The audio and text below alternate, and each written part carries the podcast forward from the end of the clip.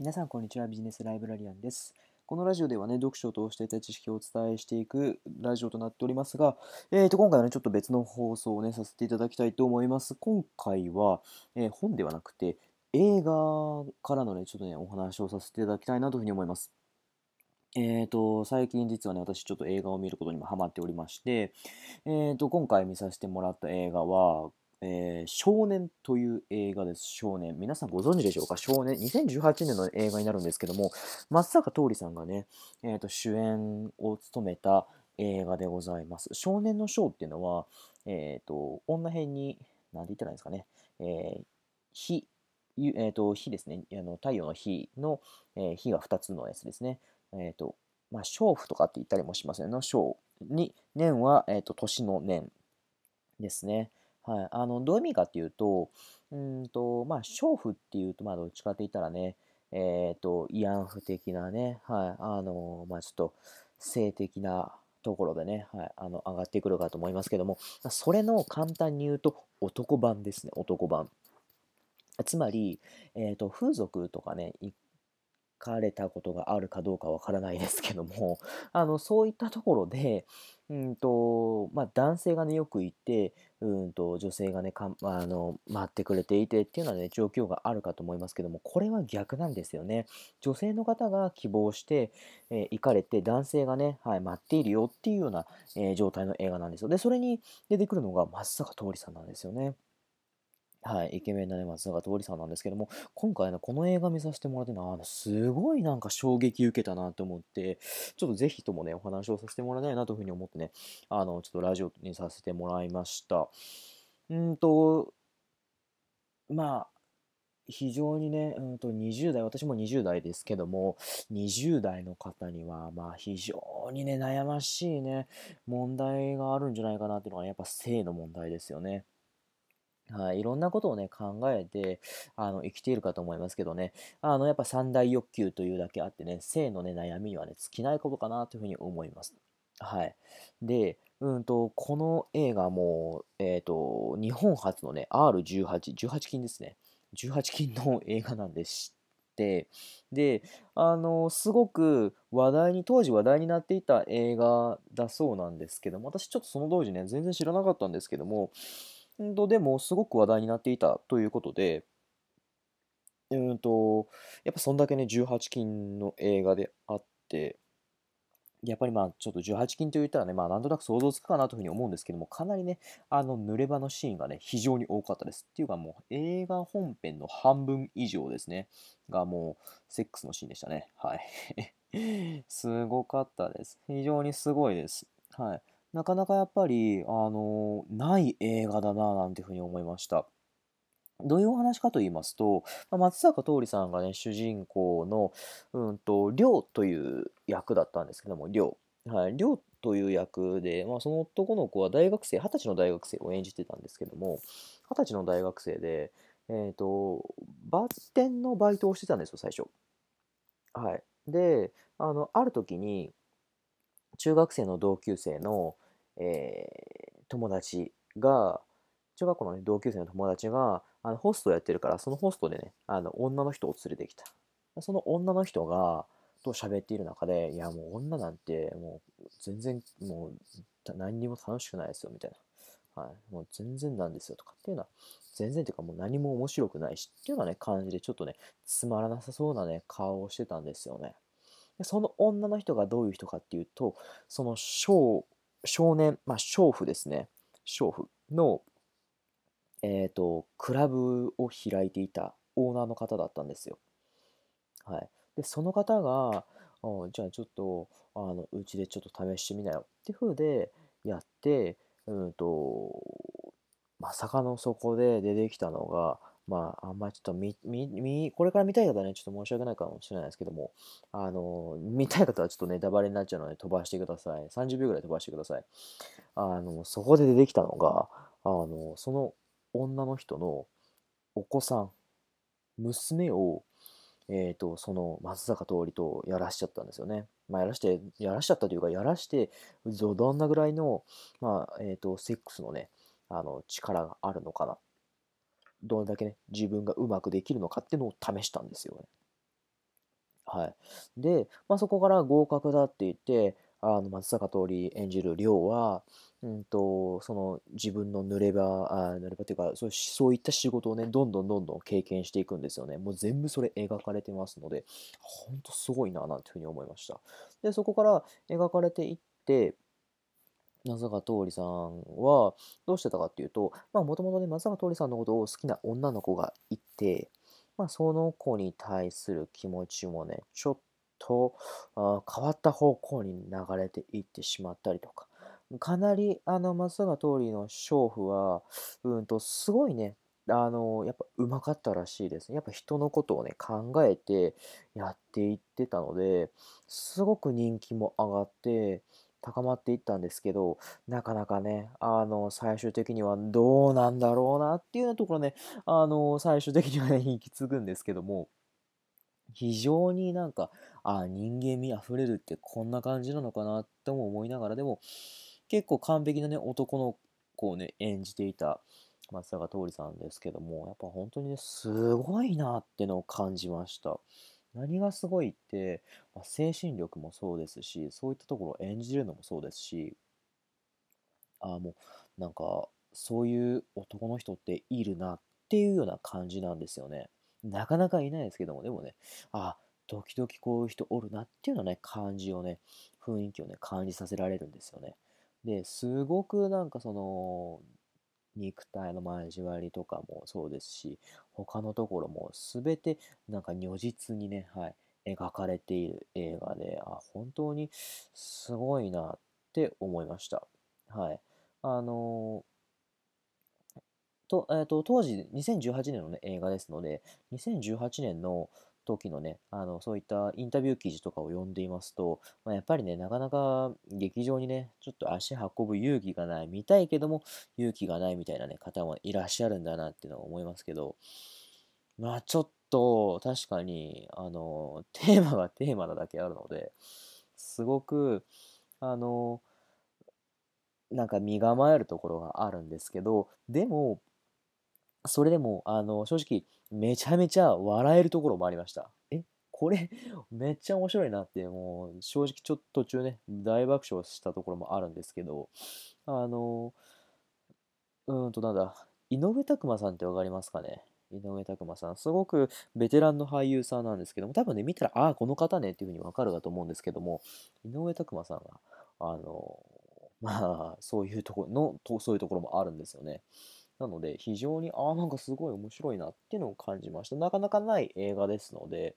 あの、ぜひね、ちょっと見てもらえたらな、なんていうふうに思います。ただね、ちょっとなかなか18禁でね、ちょっとそういうテーマですのでね、テーマがテーマだけにあってね、見にくいかなっていうところもね、ありますけども、もし興味があれば、あの、見てもらえたらと思います。はい。あの、ネットフリックスとか、アマゾンプライムにもあるのかな？どうかな？はい。といったところですので、あの、ちょっとね、なかなか 今日の話ね、ダラダラっとなってしまいましたけど、あの、すごくね、感激を受けたので、ちょっと紹介をさせてもらいました。今日はね、そんな感じで、少年のね、えー、お知らせをさせていただきました。今日はこの辺で終わります。ありがとうございました。皆さん、こんにちは。ビジネスライブラリアンです。このラジオでは読書を通していた知識をお伝えしたり、読書術についてお伝えしたりするラジオとなっております。ということで、今回紹介するのはこちらです。神田正則さんの稼ぐ言葉の法則。新パソナの法則と売れる公式41という本でございます。はい、えー、神田正則さんの本でございます。えー、私もね、もう大好きな大好きな、えー、著書の、著者の、ね、方でございます。神田さんはね、もう本当にいろんな、あのまあ、稼ぐことに対してはもう本当にね、貪欲に、はい、追い詰められている、そんな方でございますけども、そんな方のね、えー、本を読ませていただきました。まあ、これまでにもね、神田さんの本は何回か読ませていただいたこといただいたことがあるんですが、えっ、ー、と、主にコピーライティングとかウェブライティング、えー、他にもね、稼ぐってことに関して、いろいろね、話だ、えーと、本をね、出してくれていますけども、今回は、えー、稼ぐ言葉の法則ということで、うんと、まあ、こういうやり方がありますよ、みたいなね、はい、話を、まあ、本にね、綴ってくれています。で、今回はね、その稼ぐ言葉の法則、稼ぐ言葉をね、見つけるためにはどうしたらいいんだってことをね、あの、お話ししていきたいなというふうに思いますので、ぜひ聞いていってください。あの、いろいろね、あの、えっ、と、なんだ、最近 YouTube 始められたりとか、Twitter、SNS 始められたりとか、うんと、ノート始められたりとか、いろいろあるかと思いますけども、まあ、そういったところでやはりタイトルにする言葉とか、サムネイルに持ってくる言葉っていうのは非常に重要になるかと思います。で、その時に、じゃあ、どういうことを気をつけたらいいのかなっていうことがね、あの、こちらの方でね、わかるかと思いますので、ぜひ最後までね、聞いていってください。ということでね、早速お話をしていきたいと思いますけども、先ほどもお伝えさせてもらいました、タイトルにありました、新パソナの法則。はい、パソナ、えー、PASONA ですね。の法則。うんと、これらに切り込んだ、えアプローチをしていくといいですよって話なんですけども、えー、とどんなものかと言いますと、P はプログラムの P ですね。問題、問題です。はい。あの、よくね、えーと、いろんな問題ありますよね。例えばお肌のトラブルがとか、うんと、体重が気になってとか、えー、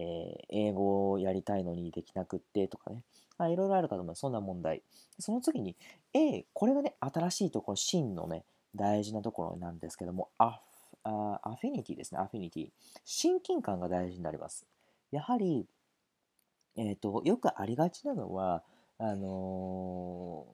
ー、煽って商売をしていくパターンですね。あなたこれ買わないとやばいですよみたいなね感じでねやってっちゃう人がいるんですけど、やはりちょっとね最近はそういう形で、ね、取るとねあまり印象が良くないです。はい。本当にその商品が、うんと、そこのね解決策になるかどうかね微妙なところなのにもあって、それに合わせるのが非常に難しいんですよね。はい。で、うんと、新パソナの法則で大事なのは親近感です、親近感。やはり、うんと、その何か問題があったのに対して、あ、やっぱそういうことって誰でもありますよねっていうのはね、そんな親近感、誰にでもあるような、そういったな、あの、考え方に、ね、持っていくってことが大事になります。そして、えパソナの S ですね、ソリューション、解決策を提示します。はい、こんな方法で解決ができますよってやつですね。はい、でその後 O、オファーですね。はい、あのその解決策にあのすごくぴったりなのがこちらの商品なんですよっていう話ですね。はい、で最後あ、その次ですね、えー、N、ナローダウンと言います。絞り込みですね、絞り込み。はい。うんと、まあ、こちらの商品とこちらの商品やったらね、こんなのがあって、うんと、えっ、ー、と、お客様にはね、こちらがいいですよ、なんていうふうな話ですね。で、最後、アクション、まあ、購入に至るっていうような形になりますけども、やはり先ほども言いましたけど、一番大事なのは、親近感を持つことです。で、うんと、そこから解決策を提示し、提案していくっていうことになるんですよね。はい、なので、そこをね、あのー、ぜひ覚えておいてほしいなというふうに思います。で、稼ぐ言葉を見つけるにはどうしたらいいか？じゃあ実際に、ね、どんな風に稼ぐ言葉をね、導き出せばいいんだって話なんですけど、世の中にはね、いろんな商品がありますので、それにね、応じたものを、えっ、ー、と、もちろん書いてほしいなというふうに思いますし、一つ例えば、うんと、なんでしょう、ダイエット食品に関しても、うんと、それのね、ダイエットするのにあたってどういうね、悩み、問題があって、うんと、どういう人に親近感を持ってもらって、どういうところで解決策から提案をね、導き出すのかってことをね、あの、次のね、5つの質問で、えっ、ー、と、よく考えてみてほしいなというふうに思います。1つ目です。1つ目の質問は、あなたの商品はズバリどんな商品か、そしてその特徴2つを20秒以内で直感的に分かるように説明するとどんなことでしょうかっていう話なんですよね。例えば、うんと、うちの商品はダイエット食品です。はい。その特徴は、何でしょうね。えー、20秒来ちゃいそうなんですけども、その食品の特徴は、えっ、ー、と、1日1回飲むだけでいいよとか、えっ、ー、と、誰でも続けることができるよとか、はい、そんなような、えー、特徴をね、お伝えできるといいですね。直感的にわかるように、説明をしてください。はい、質問2つ目です。この商品を20秒以内で説明しただけで、なんとか売ってくれと頭を下げて嘆願してくるお客はどのようなお客かという話です。まあ、つまり、うんと、ターゲット層がね、どういう人かっていうのをね、考えましょうって話なんですよね。とにかく欲しいよっていう風なね、人ってどんな人なのかっていうことなんですけども、うん、例えば、うんと、なんでしょうね。いろいろあるかと思いますけども、まあ、とりあえずそういったものを、そのダイエット食品であれば、まあ、うんとそういったダイエットとかね、はい、ちょっと体のことで悩んでるようなお客様もそうですし、うんと他のね視点で考えてみてほしいなというふうに思うんですけども、例えば、うん、何がありますかね。えっ、と、まあ、あまり糖質良くないよなんていうふうに言われていますけど、でも、それでもチョコを売る方法ってあるんですよね。例えば、うんと、このチョコだと,、うんと、乳酸菌が含まれているから乳酸菌ショコラなんてねいいよなんて話もあるかと思いますしあとはえっ、ー、とブラックチョコはすごく実は体にいいんですよなんてね話をねしていくとあのその商品チョコだけどえっ、ー、とそういったダイエットをしたい人にね向けて売ることも可能になってきますよね。はい、ぜひターゲット層をね絞り込んでください。えー、質問3つ目です。いろいろ似たような会社がある中で既存客はなぜ自分の会社を選んの選んだのか同じような商品を買えるような、ね、会社がいろいろある中でなぜ既存客は自分の会社からこの商品を買うことにしたのかっていう話ですね。まあいろいろね似たようなところあるけどもなんでそれがいいのかって話ですよね。はい。あの先ほど挙げたような例えばその自分のところの例えばチョコはなぜいいのか。同じね同じようにあのダークチョコなんてブラックチョコなんてどこにでもある話なんですけどもじゃあなぜそのチョコがいいのかっていうと例えば味が美味しいからとかあと値段がねかなり安いからとかねいろんな理由があるかと思いますけどじゃあ他のところと比べて他の似たような商品と比べて何が違うんだって話をねよく知っておくことが大事ですよね。はい質問4つ目です。一体お客はどのような場面でえー、怒鳴りたくなるほどの怒りを感じているのか、どのよう、どんなことに夜も眠らないほどの悩み、不安を感じているのか、どんなことに自分を抑えきれないほどの欲求を持つのか、その怒り、悩み、不安、欲求をお客が感じる場面を五感を使って描写するとどのようなことでしょうか。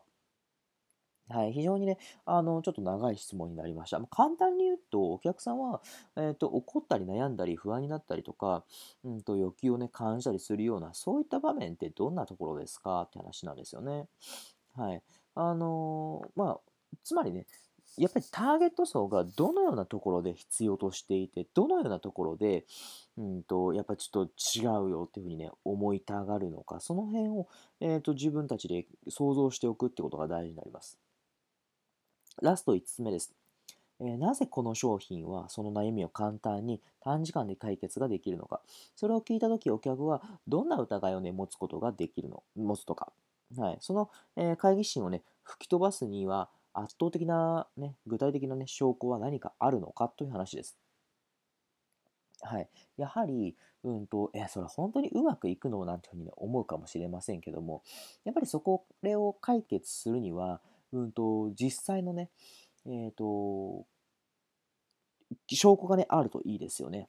例えば、うんと、よくハマりがちなのは、うんと、Amazon とかで、これ本当に効くのかな？なんて思いながらも、うんと、レビュー欄を見ると結構、あ、いいこと書いてあるから買いたくなるな、なんていうふうにね、思う方もいらっしゃるかと思いますけども、そのレビューって結構やっぱ強いんですよね。はい。なんでかっていうと、あの、その会社からどんどんこれいいですよ、これいいですよ、これでいいですよっていうふうで、えー、宣伝してくれたとしても、うんと、第三者からのやっぱり宣伝っていうのはすごく大きいんですよね。なので、そこの、ね、質問、その、ね、レビューをね、あの書いてあげるっていうのも一つの手ではあると思いますので、あのぜひ参考にしてみてください。はい。ということでね、あの、ちょっとね、今回は理論的でね、少しね、難しいお話となってしまったかなと思いますけれども、最後に一番大事なのは何かっていうと、少ないお客さんを、えー、どれだけね、感謝していくのかってことが大事になります。や、やはり先ほども言いましたけども、今の時代大事なのは、お客さんと共感の気持ちをね、共感を得ることが大事になります。そしてお客さんとの間で、え信頼関係で物をね、売ることができますので、本当に日本って、あの、どの商品もね、結構いいんですよ。まあ、海外もそうなんですけども、かなりね、いい商品がね、もう本当にどこ行ってもあるんですよ。じゃあ、その中で自分の商品を選んでもらうためにはどうするかっていうと、やっぱり、そこに信頼関係を生み出す必要がね、ありますので、そういったことをね、考えながら、また、あの、物を売っていってもらえるといいんじゃないかなというふうに思います。ということでね、今日は、えー稼ぐ言葉についてね、お伝え、お話をさせていただきました。今日はこの辺で終わりとさせていただきます。ありがとうございました。